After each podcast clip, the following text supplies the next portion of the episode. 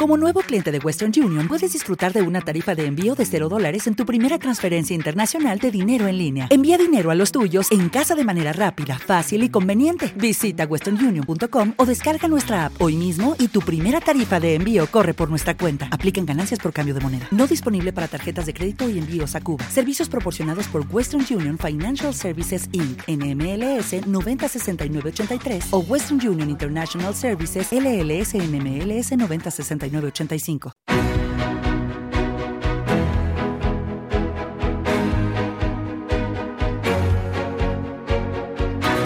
En Capital Intereconomía, Consultorio de Fondos.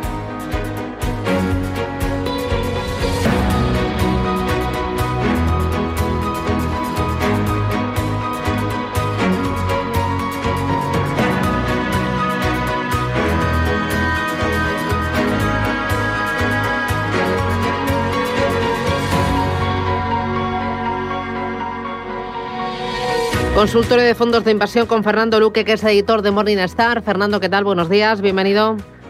Muy buenos días, muchas gracias. ¿Qué tal todo? Oye, muy bien. Oye, he estado viendo, eh, ha entrado dinero, bueno, viene entrando dinero en los fondos de inversión desde principios de este año, pero durante el mes de mayo ha seguido la entrada de dinero en eh, fondos, en este vehículo de ahorro a largo plazo y mucho en vehículos de renta fija. No sé si nos estamos poniendo más defensivos por lo que pueda pasar.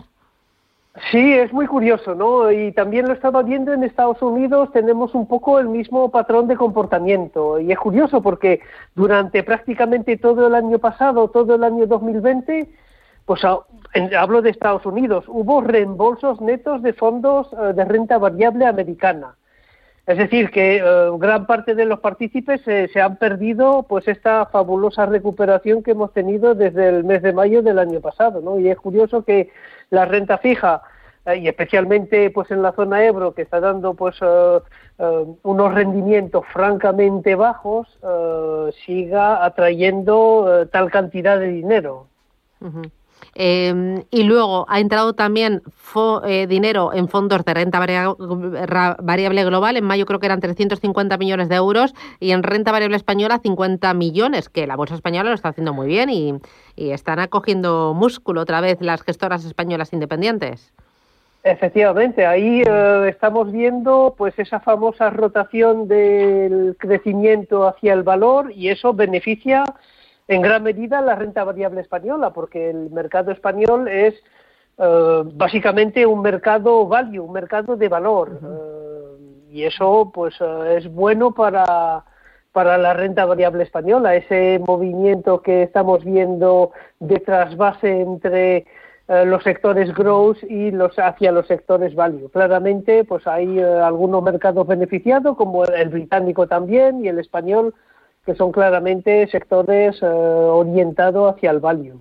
Eh, oye, Fernando, eh, em, si yo tengo un repunte, no, si yo creo que mm, el mercado se va a poner tonto este verano por tema de la inflación, por las altas valoraciones, porque ya está descontado lo de la reactivación de la economía, ¿cómo protegerme?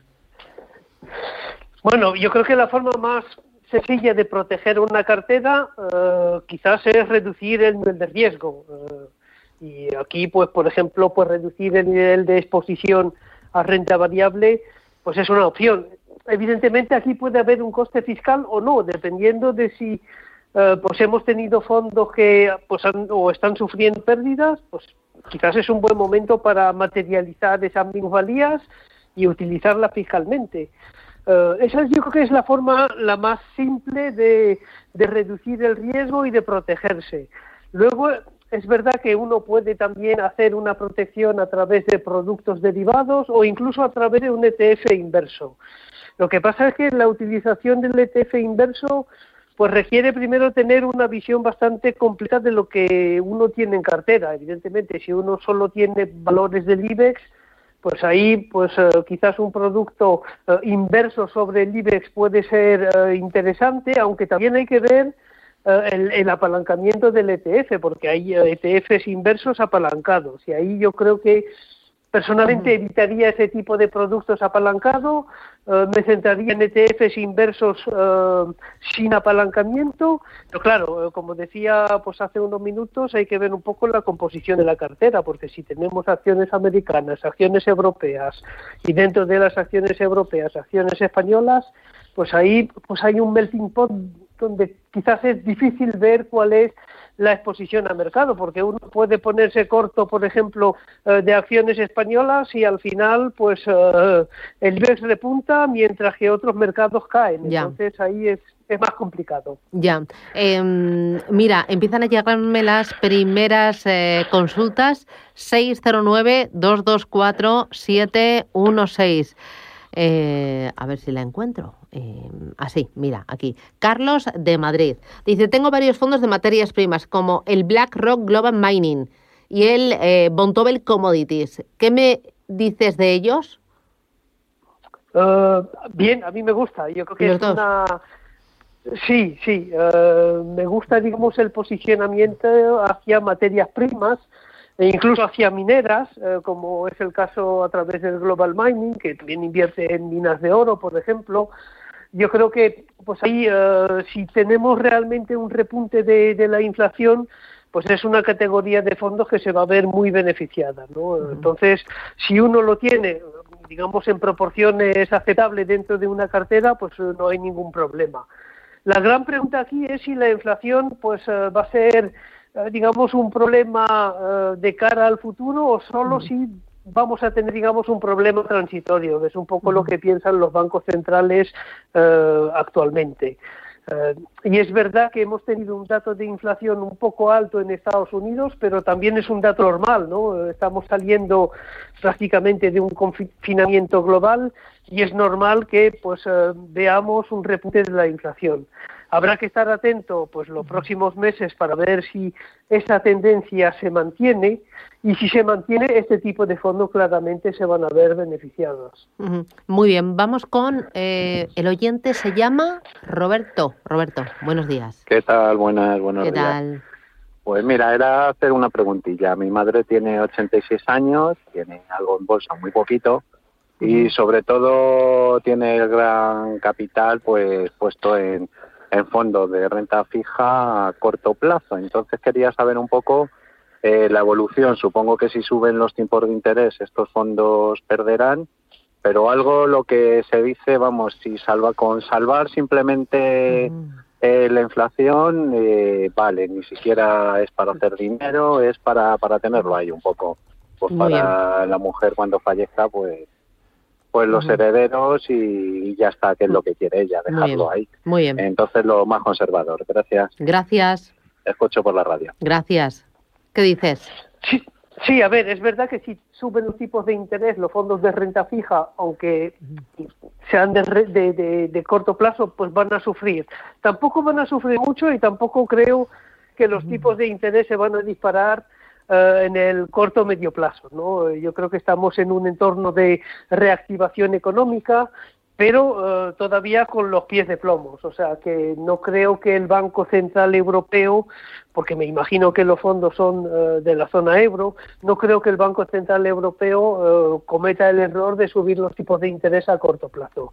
Entonces, por ahí estamos más o menos cubiertos. Es verdad que los fondos de renta fija a corto plazo tienen pues el problema de que los rendimientos en los tramos, digamos, cortos de la curva, pues son muy bajitos y ahí pues las rentabilidades son francamente pues bajas, ¿no? Pero eh, una opción sería eh, pues irse a los monetarios, pero yo creo que de momento eh, los monetarios sufren incluso más que los fondos de renta fija a corto plazo, porque los rendimientos en los tramos muy cortos son eh, pues prácticamente negativos, ¿no? Entonces ahí lo que vemos es que si comparamos los monetarios con los fondos de renta fija a corto plazo, yo todavía veo algo más de ventaja en los fondos de renta fija a corto plazo, eh, porque es la única opción, es decir, vale, pues trasvaso los fondos de renta fija a corto plazo a fondos monetarios, pero de momento no lo veo y probablemente pues los fondos monetarios seguirán ofreciendo peores rentabilidades que los fondos de renta fija a corto. Vale. Eh, mira, eh, otro de los oyentes eh, me pregunta, espera a ver que lo veo aquí, porque me mandan un montón de WhatsApp y a veces se mezclan con los WhatsApp que tenemos de eh, bolsa. Eh, y es un poco lío. Dice, ¿le parece una buena idea invertir en bonos ligados a la inflación? ¿Me puede dar algún ejemplo? a ver, sobre el papel sí, pero ¿cuál es el problema de los bonos ligados a la inflación? La duración de los fondos. La duración, pues significa eh, si invierten a corto, medio o, largo plazo. Y generalmente los eh, fondos de bonos ligados a la inflación suelen tener una duración relativamente alta. Eh, y además tienen un sesgo claramente hacia la deuda pública, porque son los gobiernos los que emiten bonos ligados a la inflación. A mí no es un producto que me, que me chifla, por decirlo de alguna forma, ¿no? Por el tema de la duración y del tema del de, sesgo hacia deuda pública. Eh, ¿Por qué? Porque si tenemos algún repunte en los tramos largos, pues ese tipo de fondos eh, pues se pueden ver pues, perjudicados por las subidas de tipos de interés, aunque tengamos también subidas de inflación. ¿no? Eh, yo el tema de la inflación, quizás para dar mi propia opinión sobre lo que puede ocurrir, yo creo que hay que esperar, ¿no? Es verdad que hemos tenido ahí pues un pequeño repunte de inflación, pero yo personalmente no creo que vayamos a tener pues inflaciones extremadamente altas de forma sostenida. Entonces ahí los fondos ligados a la inflación pues también se verían perjudicados. No soy un gran eh, amante de este tipo de fondos. Eh, yo creo que la renta variable es probablemente eh, pues un mejor activo para defenderse de la inflación que los fondos de bonos ligados a la inflación. Es una opinión personal. Vale. Vale. Y luego, mira, otra pregunta. Eh, nos escribe, eh, ¿cómo se llama? Eh, Javier, y nos pregunta por tres nombres de fondos ligados a la biotecnología. Esto es muy amplio, ¿no? Uf, sí, aquí hay bastante oferta, ¿no? hay prácticamente, no voy a decir que todas las grandes gestoras tienen fondos de, biotecnología, pero a ver, es una categoría donde pues encontramos bastante producto, ¿no? De hecho, tenemos una categoría específica del sector de biotecnología. Eh, y eso significa que hay oferta, porque si no, no, no tendríamos una, una categoría de fondos eh, de biotecnología. Eh, ¿Cuáles son ahí pues los grandes jugadores Uh, Candrian tiene un buen producto, uh, Pictet tiene también un buen producto, uh, pero también Franklin Templeton tiene también un producto bastante bueno en, ese, en ese segmento del mercado, o sea que ahí no va a encontrar dificultad en, en comparar varios fondos y ahí vuelvo un poco a lo que estabas discutiendo con, con Víctor Ahí, pues, eh, si uno tiene dos o tres fondos y no sabe cuál elegir, pues el más barato. Ya está. Eh, claramente. Mm. Porque ahí es difícil realmente tener una opinión sobre la cartera de cada uno de los fondos. No, no somos especialistas en biotecnología. Entonces, eh, ¿cuál es uno de los criterios de selección? Pues el coste del fondo. Vale. El coste del fondo es claro. Mira, me pregunta uno de los oyentes por el Deutsche Wealth Crecimiento. Y también me pregunta por el Bestinver mixto. Em, sí, empezando por el Bestinver mixto. Em, a ver, em, yo no soy un gran amante de los fondos mixtos, ¿no? Porque ahí pues hay muchas veces uno tiene sorpresa pues en la parte de, renta fija. A ver, el Bestinver mixto es un fondo yo creo que aceptable. Uh, no destaca especialmente en cuanto ni a rentabilidad ni a coste. Yo creo que hay productos más baratos en el mercado. Eh, el fondo tiene también pues un track record relativamente corto, o sea que es difícil ahí pues valorar la gestión de, eh, del gestor dentro de este fondo. Eh, no sé, ahí tengo dudas en cuanto a si el producto es el mejor del mercado o no. Yo creo que puede haber ofertas más interesantes. Y el, eh, Era Deutsche, Deutsche Wealth Crecimiento. Eh, no lo conozco demasiado, eh, pero bueno, voy a... te, lo, te, lo, llevas de deberes si quieres, te lo apuntas para la... vale, sí, ok. Vale, ¿te parece? Vale. Sí. Vale. Vale, perfecto. mira, me preguntan también, buf, es que hay un montón. em, por el Renta 4 Multigestión y también por GVC Gaesco Oportunidad Empresas Inmobiliarias.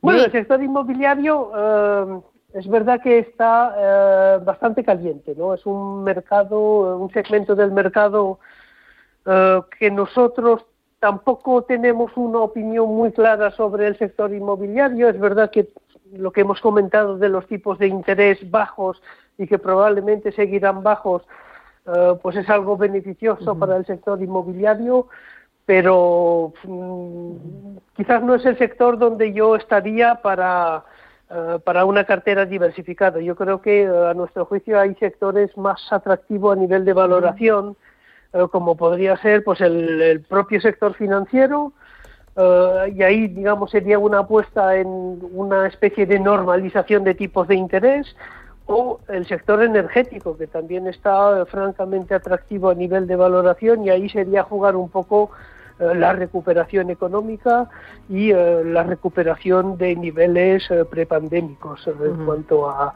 sectores. Mm, muy bien. Pues Fernando Luque, desde Morningstar, gracias por las claves y por los consejos. Te llevas deberes, cuídate mucho. Pues sí, y hasta la próxima. Adiós.